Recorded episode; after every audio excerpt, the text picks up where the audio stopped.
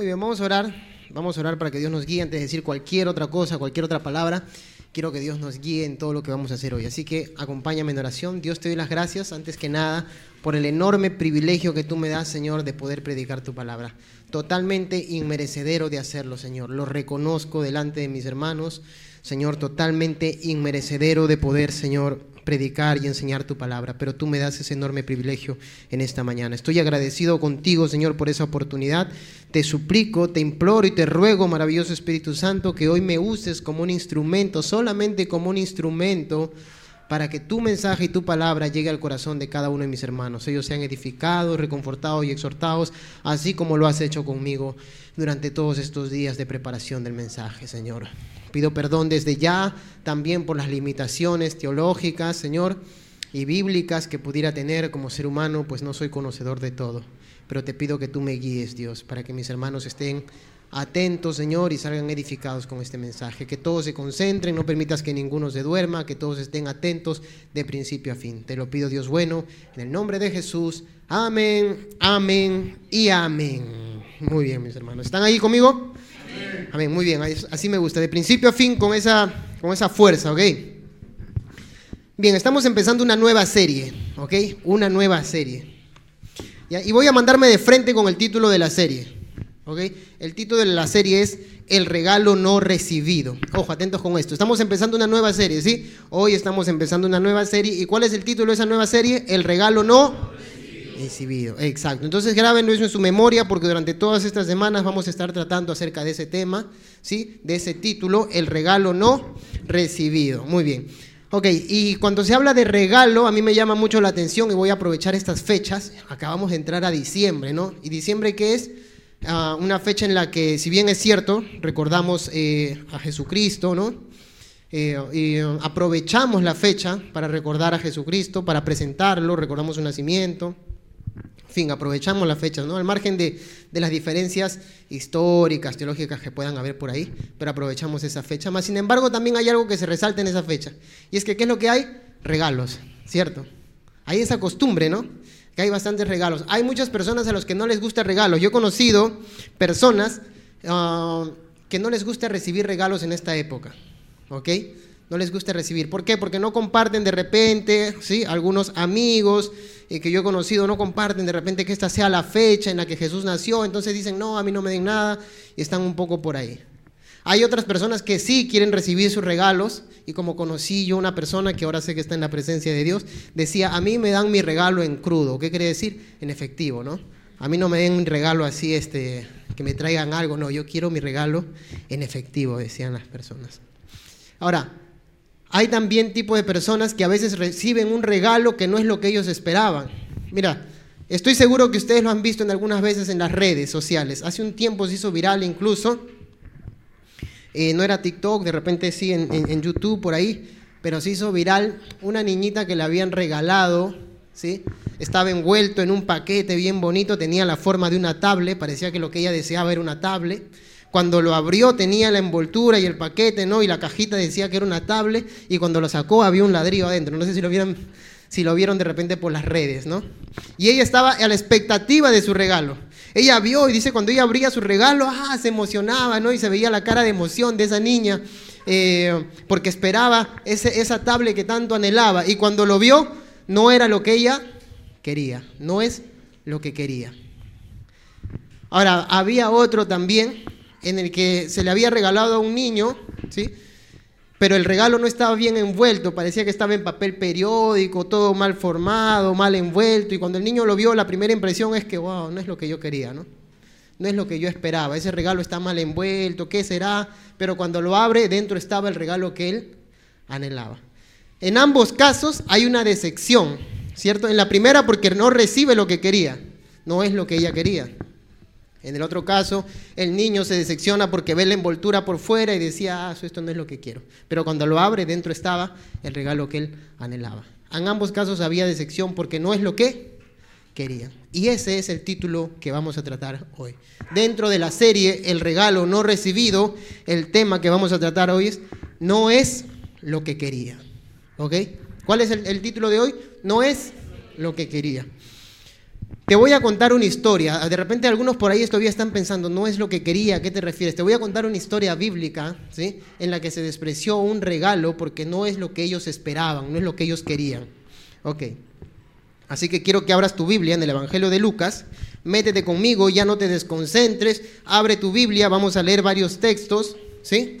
Varios conjuntos de versículos. Y vamos a entrar un poco a entender y a interpretar lo que significa esto. Ojo, ten en cuenta, ten en cuenta lo que te he dicho, no es lo que quería. Muchas veces no es lo que queremos. O no es lo que se espera. Y como no es lo que se espera, se rechaza. Pasa. Lucas capítulo 4. ¿Estás ahí? Lucas capítulo 4. Yo lo voy a leer en la Reina Valera. Tú puedes leerlo en la versión de tu preferencia. Lucas capítulo 4. Yo voy a leer el versículo 14 y 15. Acompáñame. Ya voy a leer el versículo 14 y 15 solamente para darte un poco de contexto, ya como un texto introductorio.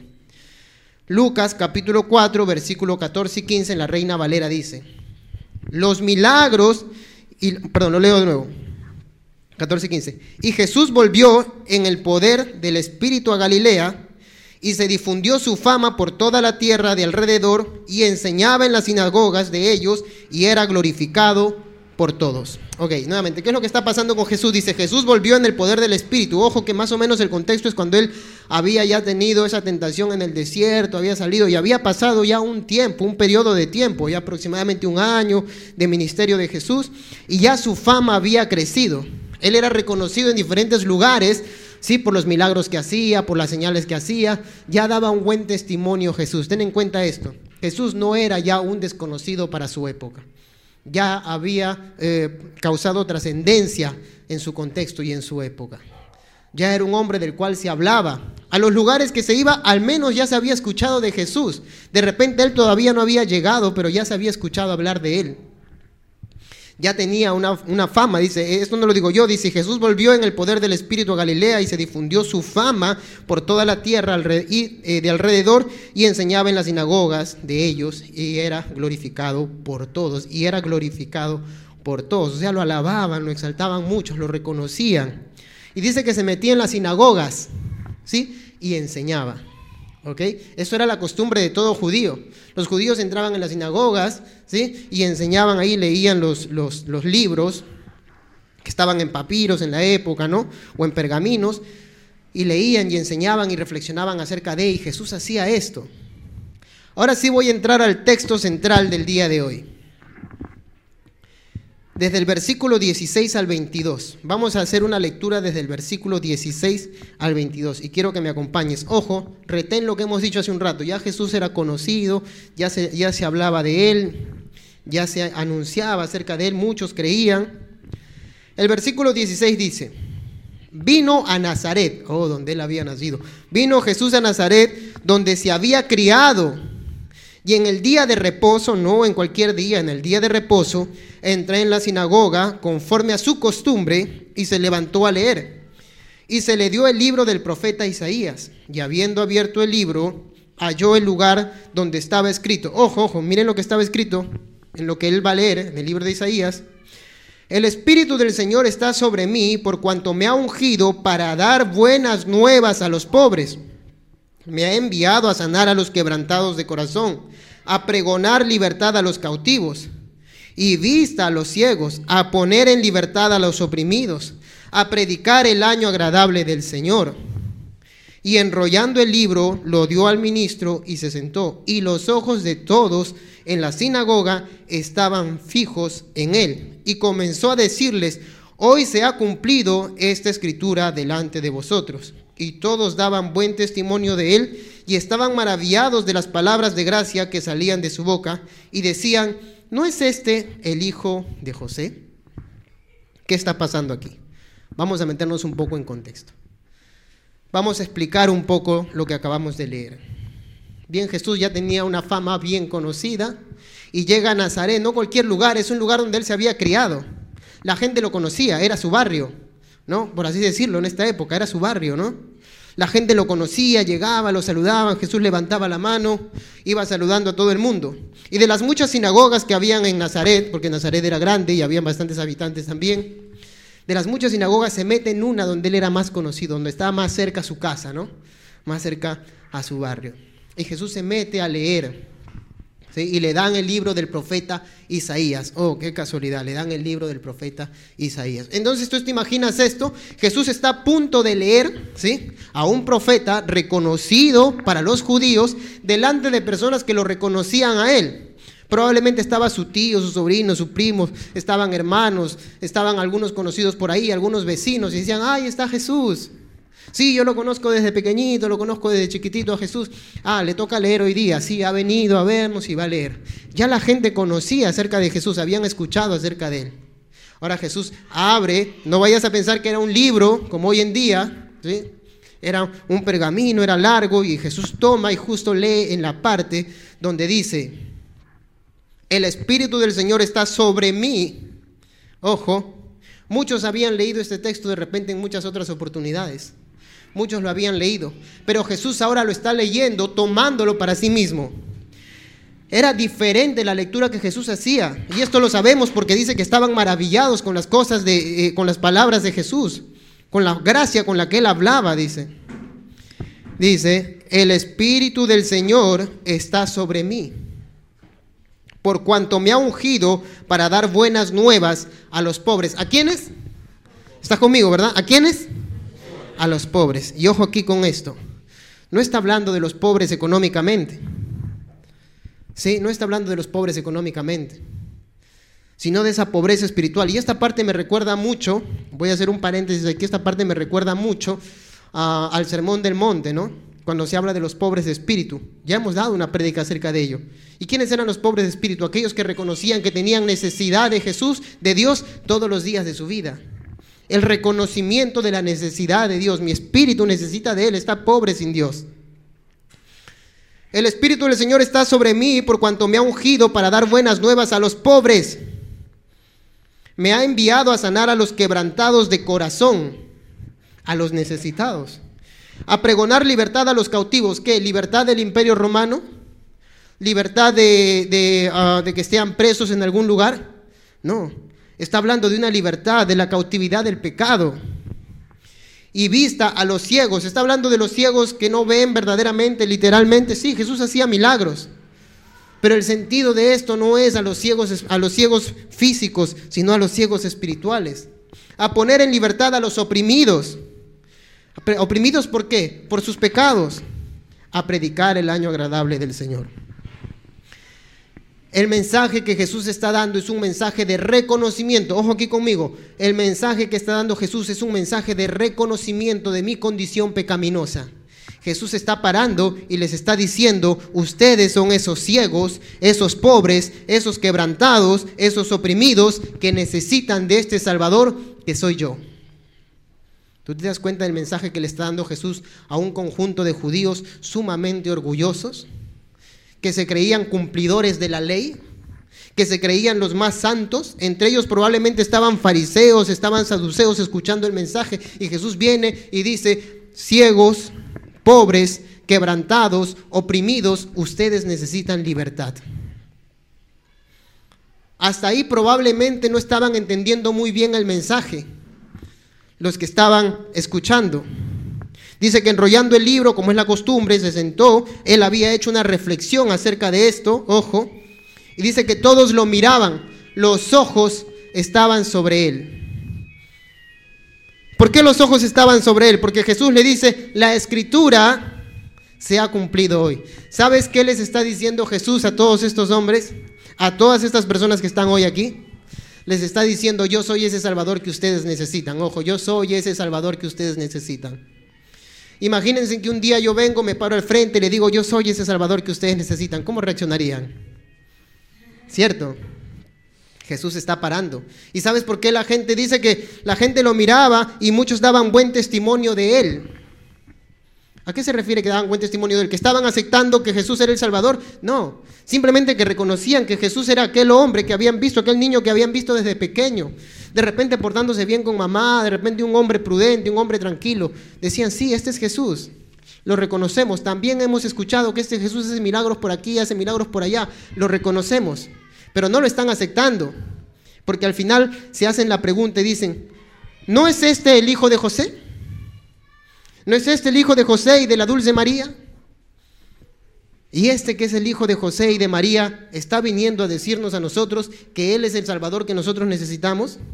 ¿Tú te imaginas haber visto a un niño de tu barrio corriendo por ahí, correteando, todo así, mocoso, con su esto, todos los días, y de pronto se para frente al púlpito y dice, yo soy ese Salvador que ustedes necesitan? ¿Ustedes imaginan eso? ¿Saben por qué no lo aceptaban? Porque no es lo que ellos esperaban, no es lo que ellos querían. ¿Qué esperaban ellos? Un Salvador que viniera como David con un ejército en su caballo a liberarlos de la cautividad del imperio romano. ¿Cierto? Porque ellos estaban bajo el cautiverio de Roma. ¿Qué esperaban? Esperaban un, guerrero que no como David, que venía con un ejército valiente a poderlos liberar. Y viene Jesús, un hombre manso, un hombre humilde, ¿no? Que hace su entrada en un burrito. ¿Este es Jesús? ¿Este Jesús, el hijo de José? el carpintero, este que lo he visto muchas veces haciendo eh, algunos trabajos de carpintería junto a su padre, este me dices que es el Salvador que viene por nosotros y tras eso, y tras eso viene con un mensaje en el cual nos dice que nosotros somos pobres y que necesitamos reconocer nuestra condición pecaminosa. Oh, el orgullo del hombre no le permite reconocer que necesita de Dios. El orgullo del hombre no, le permite reconocer que necesita de Dios. El mensaje era clarísimo ustedes están ciegos. Ustedes son pobres. Ustedes necesitan ser salvos. Y ese mensaje para gente como los judíos era un mensaje chocante. ¿Sabes por qué? Porque ellos andaban siempre bien levantados, sacando el pecho y diciendo, nosotros somos cumplidores de la ley, somos hijos de Abraham, de la descendencia de Abraham, somos linaje escogido, estos hombres eran orgullosos, se justificaban por sí mismos, por sus propios méritos. Nosotros lo hacemos, nosotros podemos, no necesitamos. Y viene Jesús y le dice, son pobres, ciegos, están perdidos, están cautivos en sus pecados, necesitan ser liberados y yo soy ese libertador que ustedes necesitan. ¿Tú te imaginas ese mensaje en ese momento? No es lo que ellos querían. No es lo que ellos querían porque no es a quien esperaban que viniera de esa forma y no es lo que ellos querían porque no es el mensaje que ellos, que ellos eh, eh, esperaban recibir. Tal vez ellos esperaban decir, ustedes son mi pueblo, son los mejores, los que más cumplen, son los más santos, ¿no? Como aquella oración que hacían, recuerda el publicano y el fariseo. ¿Qué decía el fariseo? Gracias porque no soy como este publicano. Yo ayuno tres veces, doy del, del diezmo de todo. Y se justificaba por qué? Por sus obras. ¿Por qué se justificaba? por sus obras. ¿Sabes por qué? Porque el hombre tiene esa tendencia a justificarse por sus propios méritos. ¿Sabes por qué me bendice Dios? Porque yo ayuno todos los días. ¿Sabes por qué me bendice Dios? Porque yo ayuno eh, dos veces a la semana, porque yo doy mis diezmos y mis ofrendas. Por eso es que Dios me bendice, por eso es que Dios me responde, por eso es que Dios me da. No, no hay mérito que puedas hacer para que Dios te responda. El mérito lo hizo Jesucristo. Y ese mensaje es confrontante para el judío que está sentado en la sinagoga, para el judío religioso que iba cada, eh, cada día de reposo y cumplía, entre comillas, con toda la ley establecida por Dios. Eso era un mensaje impactante. Eso era un mensaje que le decía, no sirve de nada tus obras. Necesitas de mí para ser salvo. Era confrontante. Y sabes que ese mensaje también es confrontante para la gente del mundo, no solamente para el religioso, sino para aquella gente que no reconoce a Jesucristo como Señor y Salvador. Aquella gente que no reconoce a Jesucristo como su Dios. Porque el orgullo no les permite reconocer su condición pecaminosa. Porque ellos dicen, no, yo no me, yo ante la sociedad soy un hombre intachable, soy una mujer intachable. Solamente los fines de semana salgo, voy por ahí, tomo, me emborracho, pero no hago problemas voy a las fiestas, a las discotecas, estoy tranquilo, normal, no hay ningún problema. Ellos no reconocen su condición pecaminosa. Su orgullo no les permite reconocer que necesitan de un Salvador. Ese es el orgullo del hombre y ese es el problema. ¿Sabes por qué? Porque ellos esperan otra cosa. Esperan un Dios que le diga, bueno hijo, yo te amo tal y como eres, ve y haz lo que tú quieras, vive como quieras, vive tu vida libertina como se te da la gana. Si quieres congregas, si quieres no, si quieres vas, si quieres no, porque yo te amo de todas formas. Ese es el mensaje que el mundo pregona. Dios nos ama a todos, nos dicen cuando te encuentras con una persona del mundo y sabe que tú eres cristiano y vas a la iglesia. Pero Dios nos ama a todos te dice. Porque todos somos sus hijos. No, no eres su hijo. Dios está airado contra ti. Está molesto contigo. Porque vives en pecado y no lo reconoces como Señor y Salvador. Y no solamente eso, sino que no reconoces tu condición pecaminosa porque tu orgullo no te lo permite. Pero ¿para qué vamos a reconocer de Dios? ¿Para qué vamos a buscar de Dios?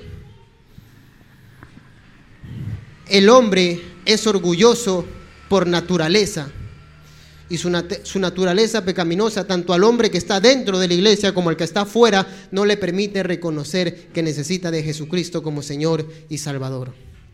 No se lo permite. Pero el mensaje no queda ahí. El texto no queda ahí. Sigamos leyendo. ¿Hasta, hasta qué versículo habíamos leído? A ver si lo recuerdan hasta el 22, correcto. Hemos leído hasta el versículo 22. Recuerden que el versículo 22 termina donde dice, ¿no es este el hijo de José? En forma de pregunta, ¿cierto? Hey, mira, ¿no es este el hijo de José? Es la pregunta que le están haciendo, ¿verdad? ¿Por qué? Porque ellos no están diciendo, oye, este, este es Jesús, verdaderamente. ¿Sí? Probablemente lo habían murmurado. Jesús estaba predicando y enseñando mientras ellos murmuraban y decían, oye, este es el hijo de José. Este es el Hijo de María, sí, Él es. ¿Y cómo viene y dice que se está cumpliendo las escrituras por medio de Él?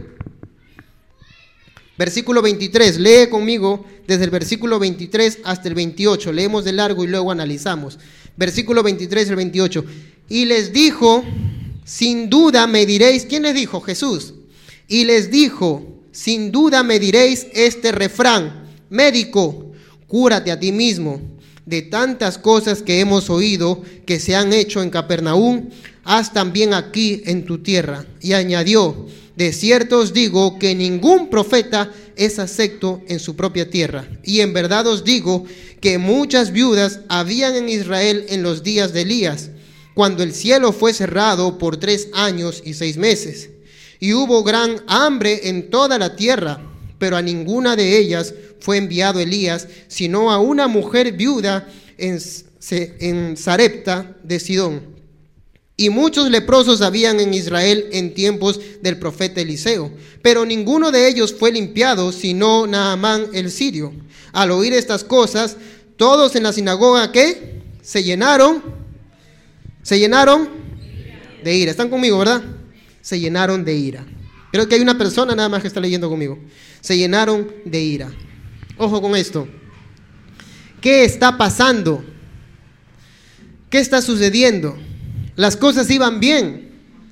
Ojo, ojo con esto. Hasta ahí las cosas iban bien. Vuelvo y recapitulo rápidamente para que entres en contexto conmigo.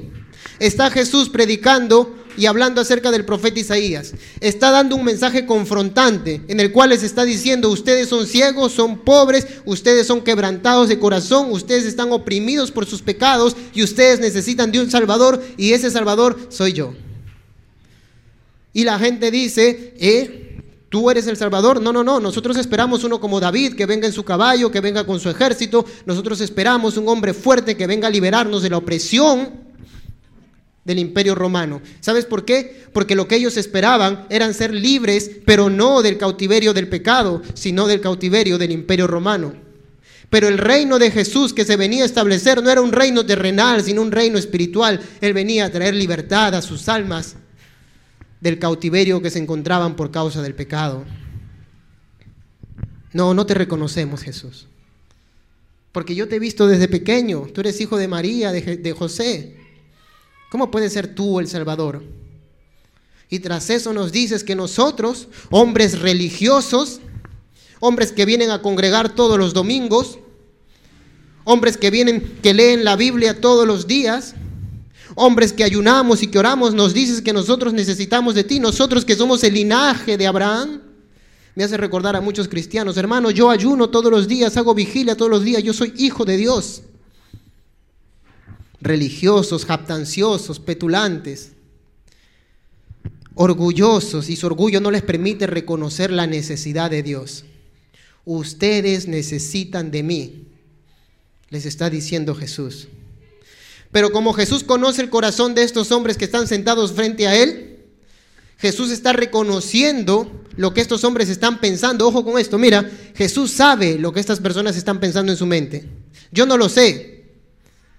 Yo no sé lo que ustedes están pensando mientras están sentados ahí. De repente algunos están soñando, otros están pensando que van a comer más tarde, otros están durmiendo, otros están pensando que van a hacer mañana. Yo no lo sé. Pero Jesús sabía lo que había en sus corazones. Otros que estarán diciendo en su mente, sentados ahí, no quería venir, pero ya vine, acá estoy. Pero Jesús sabía lo que había en la mente de ellos. Y sabes, como Jesús sabía lo que había en la mente de ellos, ¿qué les dice? Les dice, y añadió, de ciertos digo, perdón, él le dijo, sin duda, no tengo la menor duda, dice Jesús, no tengo la menor duda que me diréis este refrán, médico, cúrate a ti mismo de tantas cosas, eh, de tantas cosas que hemos oído que se han hecho en Capernaum, haz también aquí en tu tierra. ¿Qué les está diciendo con esto? Jesús a las personas que lo están escuchando en ese momento.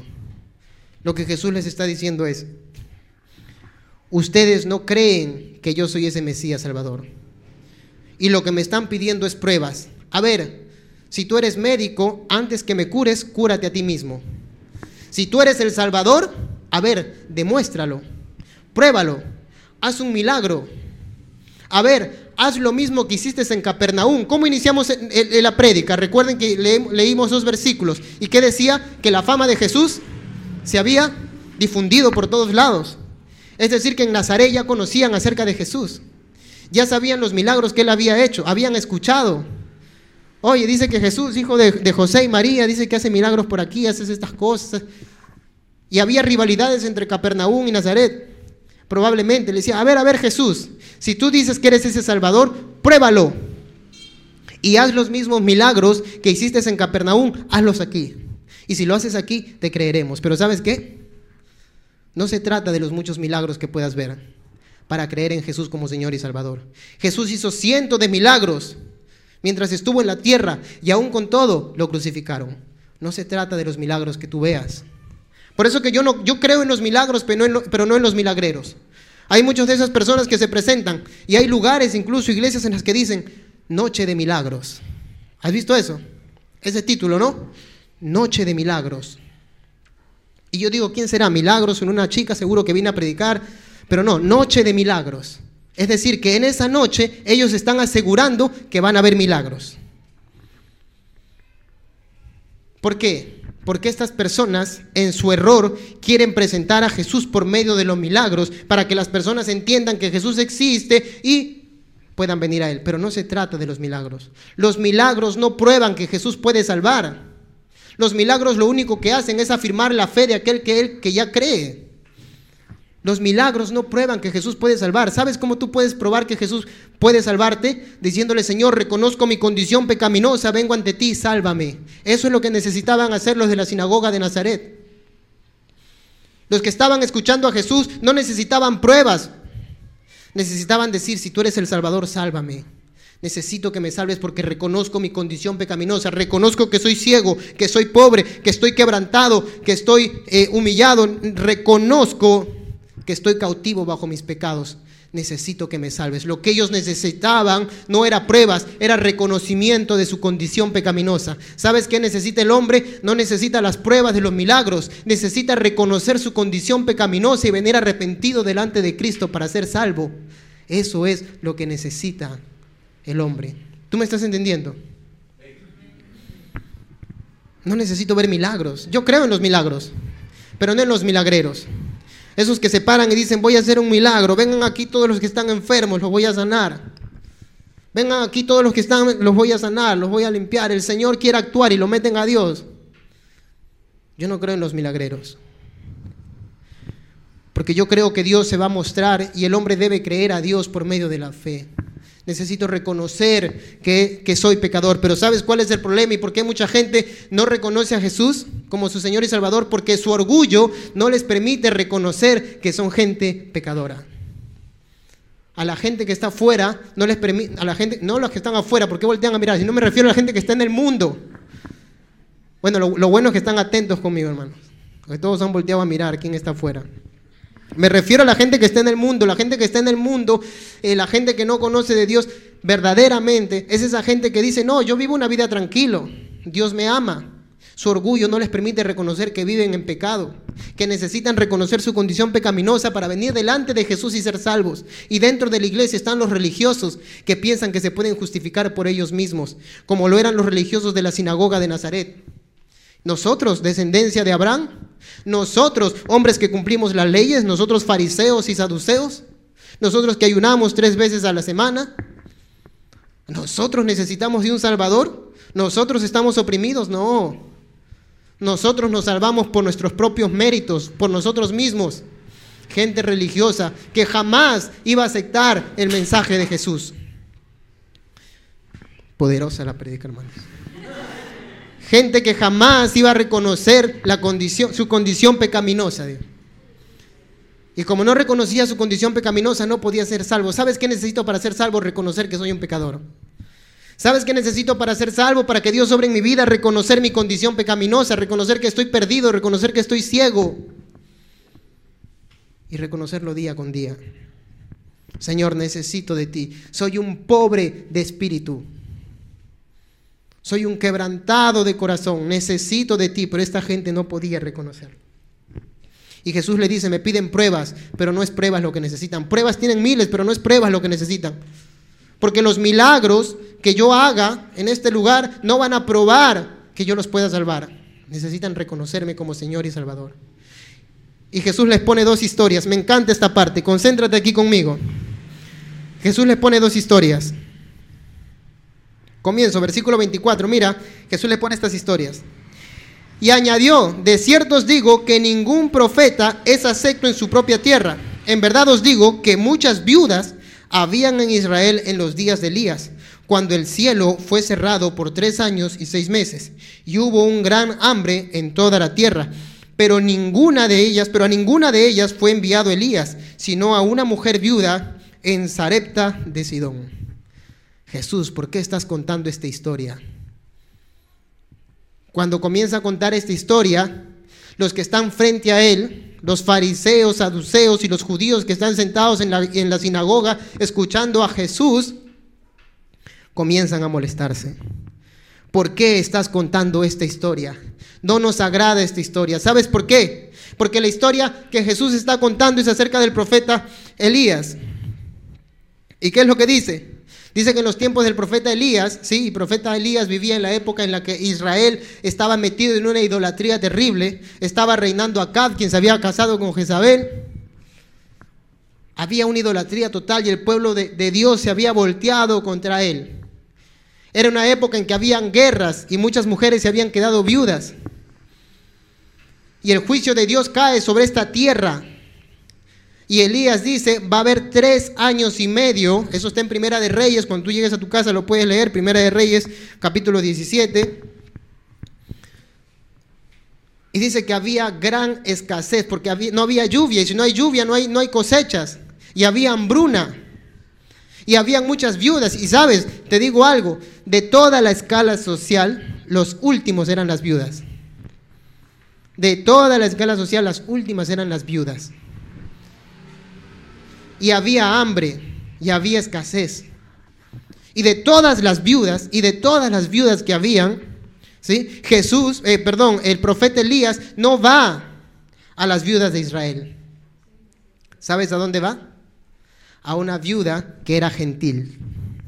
Espérate, espérate un rato, están diciendo los de la sinagoga. Nosotros conocemos esa historia, pero no nos agrada. Porque el Dios al cual nosotros creemos, dicen los judíos, el Dios al cual nosotros servimos, ese Dios que es el Dios de Israel, es el Dios de las viudas, de los huérfanos, de los extranjeros, no está atendiendo a nuestras viudas, está atendiendo a una viuda gentil.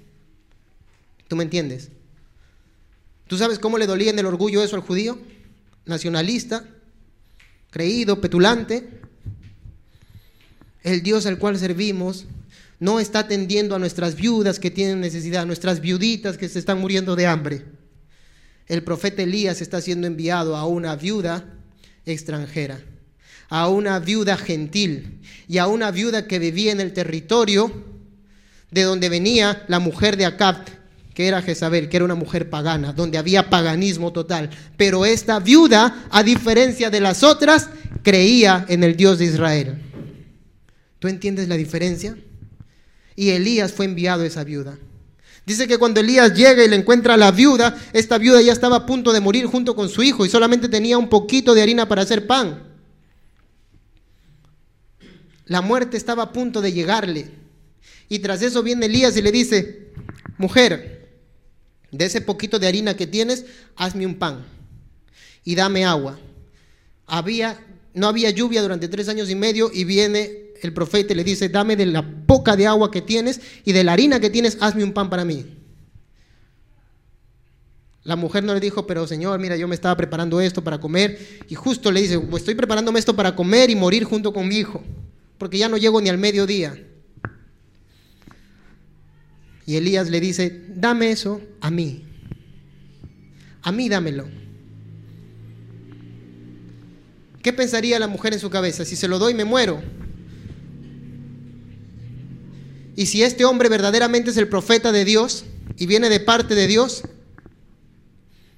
entonces voy a tener en abundancia. Y si no lo es, de todas maneras me voy a morir. Sea cual fuese, me toca creer. La mujer no le dijo, a ver, a ver, a ver, si tú dices que eres el profeta de Dios, dame pruebas, hazme algunos milagros. A ver, quiero ver, a ver, huela, salta, haz algo, para yo creerte que tú eres el profeta de Dios. La mujer fue, le preparó de la harina lo que tenía, fue, le dio el agua, comió y bebió y dice que no le faltaba, le sobraba aceite en su tinaja. No había cuando se acabara.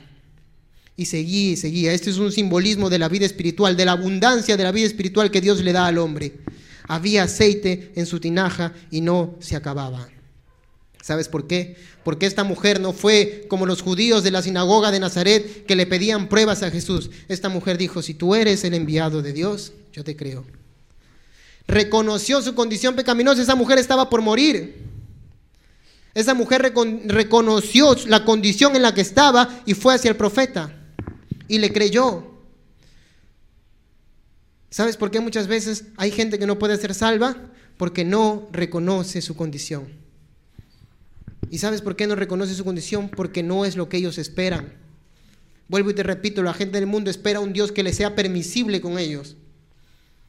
Ellos esperan un Dios que diga, Dios me ama, pero me deja hacer lo que yo quiero. Y la gente dentro de la iglesia dice, Dios me ama, pero yo quiero vivir justificándome por mí mismo. El orgullo del hombre, sea como fuese, no le permite reconocer su condición pecaminosa, su condición perversa, su condición religiosa, su condición legalista para venir a Cristo y ser salvo verdaderamente. Pero la historia no queda ahí. Jesús sigue, porque a mí me encanta, Jesús a veces se manda unas historias, hermano, que le dan en el corazón a la gente. Y mira lo que sigue. ¿ah? Jesús, espérate, esta historia no nos ha gustado para nada, porque tú con eso nos estás dando un golpe bajo, dice. Y Jesús continúa.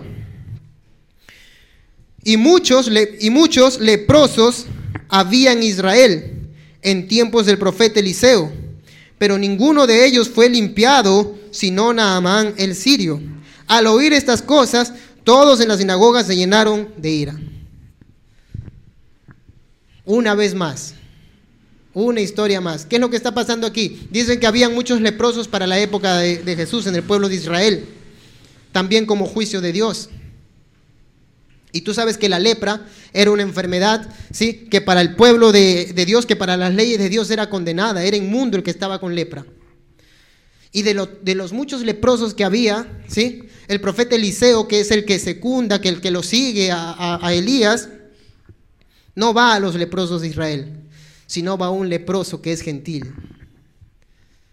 A un leproso que estaba en guerra, que era general, de, de las tropas de Siria y que siempre le hacía guerra a Israel.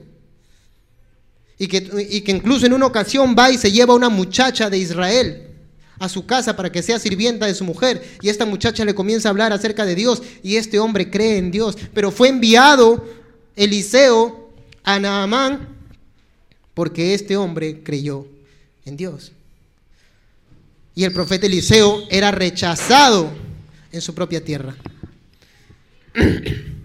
¿Y sabes qué es lo que pasa? Que dice que Naamán reconoce su condición. No voy a entrar en detalles, tú también puedes leerlo, está en Reyes. Pero dice que Naamán reconoce su condición de lepra. Y va al río Jordán, se, sumerge siete veces y es sano. Él no pidió pruebas. Eliseo le dijo, ve y sumérgete. Al principio dice que renegó, pero dijo, ¿cómo me voy a meter al río? Pero después dijo, mejor ir y creer y ser sano que no hacerlo. ¿Sabes qué les está diciendo Jesús a los que están sentados frente a Él? Ustedes, ustedes, mi pueblo, son peor que los gentiles. Porque siquiera los gentiles creen y son salvos. Ustedes no. Son peor que una viuda gentil, son peor que un leproso gentil. ¿Tú sabes cómo odiaba el judío al gentil? Porque el judío se sentía el pueblo de Dios, el mejor, los mejores. Me hace parecer a muchos, me hace parecer a muchos cristianos que andan discriminando por ahí a, muchas personas del mundo, ¿no? Hace en estos días escuchaba una historia de una, eh, de una señora que congrega en una iglesia X, XX, y, y dice que le había prohibido a sus hijos juntarse con todo el mundo, que no se acercara a nadie, ¿no? Porque esta, en la iglesia le habían dicho, no, que todo es el mundo, que la gente, que no te puedes contaminar con ellos, que no te puedes acercar a ellos, aislándolos de las personas. Y estos religiosos, legalistas, judíos eran así. Y Jesús le dice, ustedes reconocen, necesitan reconocer su condición pecaminosa. ¿Sabes qué es lo que hace que el hombre, vuelvo y te repito una vez más, no tenga salvación? Es el orgullo de su corazón. El orgullo de su corazón no le permite reconocer su pecado. El orgullo de su corazón no le permite reconocer su condición pecaminosa y legalista, su condición religiosa. Y eso lo aparta de Dios. El hombre necesita reconocer a Jesucristo, su condición pecaminosa, y necesita reconocer a Jesucristo como Señor y Salvador para ser salvos. El orgullo llena de ira el corazón del hombre. El orgullo llena de ira el corazón del hombre. Yo he tenido conversaciones con muchas personas que le he presentado a Jesús, pero son tan orgullosos que dicen, no, ¿por qué voy a hacer lo que Él dice? ¿Por qué voy a hacer lo que, lo que Dios quiere? Yo quiero vivir como yo quiero. El orgullo no le permite al hombre reconocer que necesita a Jesucristo como Señor y Salvador. Y lo llena de ira. A tal punto que mira lo que hace. Mira el desenlace de esta historia. Versículo 29 y 30 y levantándose le echaron fuera, fuera de la, de la, sinagoga y lo sacaron de la ciudad. Y lo llevaron hasta la cumbre del monte sobre el cual estaba edificado la ciudad de ellos, para despeñarle. Mas, mas él pasó por en medio de ellos y se fue. Las leyes decían que si había un falso profeta, podías aventarlo desde arriba del peñasco. Si había un falso profeta, podías aventarlo. Y estos hombres estaban creyendo a Jesús como un falso profeta. Su orgullo no les permitía reconocer que Él era el Salvador y que lo necesitaban. Su orgullo no les permitió reconocer. Pero milagrosamente Jesús pasó por en medio de ellos porque no era su tiempo. Familia, necesitamos reconocer nuestra condición pecaminosa. Necesitamos reconocer a Jesucristo como Señor y Salvador. David, pero yo ya lo reconozco como Señor y Salvador. Entonces necesitas dejar tu condición legalista y religiosa y pensar que eres justo por tus propios méritos, por tus obras, por lo mucho que haces o dejas de hacer y entender que eres salvo por la obra netamente de Jesucristo. A veces no reciben a Jesucristo porque no es lo que esperaban, no es lo que querían recibir, como dice el título de nuestra prédica a veces no reciben a Jesucristo porque no es la presentación que ellos esperaban, porque su orgullo no se los permite. Necesitamos arrepentirnos, venir a los pies de Cristo y decir, Señor, soy un religioso legalista o tal vez soy una persona que vive en pecado y necesita reconocerlo. Vengo a tus pies para ser salvo. Ora conmigo, iglesia. Señor, tú eres bueno. No hay persona sentada aquí, ni siquiera el que está al frente predicando, que pueda decir, Señor, que es santo y justo por sus propios méritos. No hay persona aquí, Señor, que pueda decir que en sí mismo es libre de todo pecado. Necesitamos cada uno de nosotros reconocerte a ti como Señor y Salvador y reconocer la condición de lepra en la que estamos. Reconocer la muerte que se nos acerca por la escasez de lluvia en nuestras vidas. Y necesitamos reconocerte a ti como Señor y Salvador para que ese aceite que le diste a la viuda fluya en nosotros como vida abundante día a día. Para que esa piel limpia que le dejaste al, al leproso esté en nosotros limpiando de nuestros pecados. Necesitamos predicar y presentar tu evangelio para que personas entiendan que necesitan reconocer que son pecadores y que necesitan venir a ti. Necesitamos predicar tu evangelio dentro de la iglesia para que la gente deje de justificarse por sí mismo y comience a entender que la justicia viene de ti y de tu obra. Te glorificamos y te exaltamos, Dios bueno. Gracias te damos por esta palabra. Gracias por exhortarnos. Gracias por hablarnos. Gracias por reconfortarnos. Gracias por mantenernos firmes. Todo es gracias a ti. La gloria absoluta y la honra sea para ti, Dios bueno. En el nombre de Cristo Jesús. Amén, amén y amén. Nos despedimos alabando a Dios, hermanos.